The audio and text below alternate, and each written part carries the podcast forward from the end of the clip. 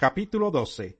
Mientras tanto, se habían reunido millares de personas, tantas que se atropellaban unas a otras. Jesús comenzó a hablar, dirigiéndose primero a sus discípulos. Cuídense de la levadura de los fariseos, o sea, de la hipocresía. No hay nada encubierto que no llegue a revelarse, ni nada escondido que no llegue a conocerse. Así que todo lo que ustedes han dicho en la oscuridad se dará a conocer a plena luz, y lo que han susurrado a puerta cerrada se proclamará desde las azoteas. A ustedes, mis amigos, les digo que no teman a los que matan el cuerpo, pero después no pueden hacer más. Les voy a enseñar más bien a quién deben temer. Teman al que después de dar muerte tiene poder para echarlos al infierno. Sí, les aseguro que a él deben temerle. No se venden cinco gorriones por dos moneditas, sin embargo, Dios no se olvida de ninguno de ellos. Asimismo sucede con ustedes. Aún los cabellos de su cabeza están contados. No tengan miedo. Ustedes valen más que muchos gorriones. Les aseguro que a cualquiera que me reconozca delante de la gente, también el Hijo del Hombre lo reconocerá delante de los ángeles de Dios. Pero al que me desconozca delante de la gente, se le desconocerá delante de los ángeles de Dios y todo el que pronuncie alguna palabra contra el Hijo del Hombre será perdonado, pero el que blasfeme contra el Espíritu Santo no tendrá perdón. Cuando los hagan comparecer ante las sinagogas, los gobernantes y las autoridades no se preocupen de cómo van a defenderse o de qué van a decir, porque en ese momento el Espíritu Santo les enseñará lo que deben responder. Uno de entre la multitud le pidió, Maestro, Dile a mi hermano que comparta la herencia conmigo. Hombre, replicó Jesús, ¿quién me nombró a mi juez o árbitro entre ustedes? Tengan cuidado, advirtió a la gente, absténganse de toda avaricia. La vida de una persona no depende de la abundancia de sus bienes. Entonces les contó esta parábola. El terreno de un hombre rico le produjo una buena cosecha, así que se puso a pensar, ¿qué voy a hacer? No tengo dónde almacenar mi cosecha. Por fin dijo, ya sé lo que voy a hacer. Derribaré mis graneros y construiré otros más grandes, donde pueda almacenar todo mi grano y mis bienes. Y diré, alma mía, ya tienes bastantes cosas buenas guardadas para muchos años. Descansa, come, bebe y goza de la vida. Pero Dios le dijo, necio, esta misma noche te van a reclamar la vida. ¿Y quién se quedará con lo que has acumulado? Así le sucede al que acumula riquezas para sí mismo en vez de ser rico delante de Dios.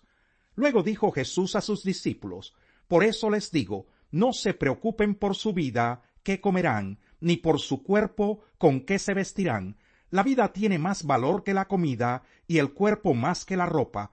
Fíjense en los cuervos, no siembran ni cosechan, ni tienen almacén ni granero, sin embargo, Dios los alimenta. ¿Cuánto más valen ustedes que las aves? ¿Quién de ustedes, por mucho que se preocupe, puede añadir una sola hora al curso de su vida? Ya que no pueden hacer algo tan insignificante, ¿por qué se preocupan por lo demás? Fíjense cómo crecen los lirios. No trabajan ni hilan. Sin embargo, les digo que ni siquiera Salomón, con todo su esplendor, se vestía como uno de ellos. Si así viste Dios a la hierba, que hoy está en el campo y mañana es arrojada al horno, cuánto más hará por ustedes, gente de poca fe. Así que no se afanen por lo que han de comer o beber, dejen de atormentarse.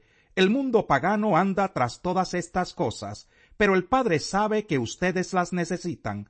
Ustedes, por el contrario, busquen el reino de Dios, y estas cosas les serán añadidas. No tengan miedo, mi rebaño pequeño, porque es la buena voluntad del Padre darles el reino.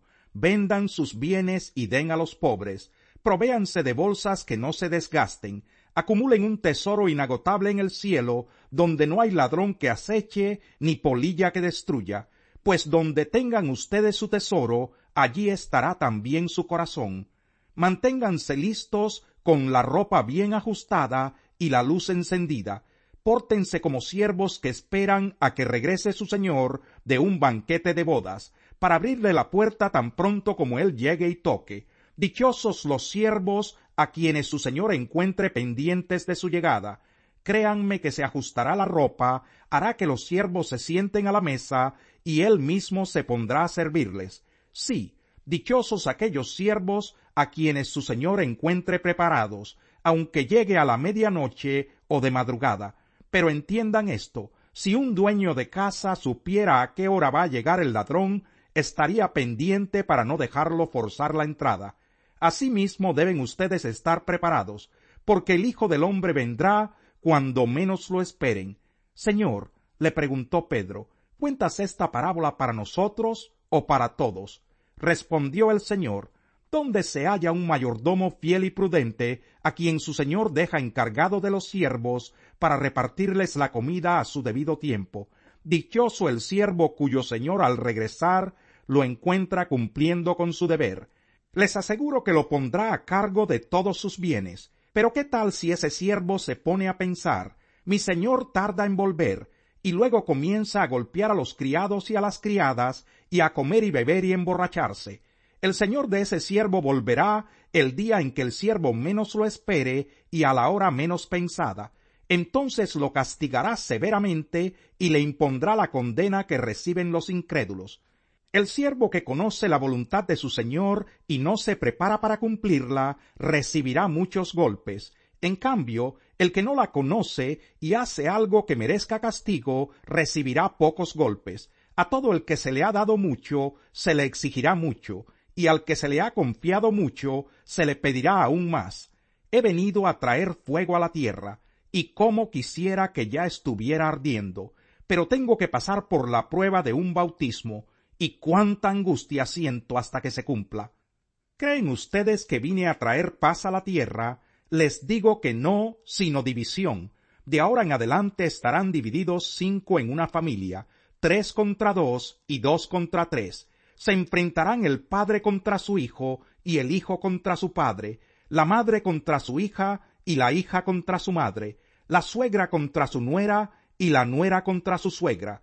Luego añadió Jesús dirigiéndose a la multitud, cuando ustedes ven que se levanta una nube en el occidente, enseguida dicen, va a llover, y así sucede, y cuando sopla el viento del sur, dicen, va a ser calor, y así sucede. Hipócritas, ustedes saben interpretar la apariencia de la tierra y del cielo, ¿cómo es que no saben interpretar el tiempo actual?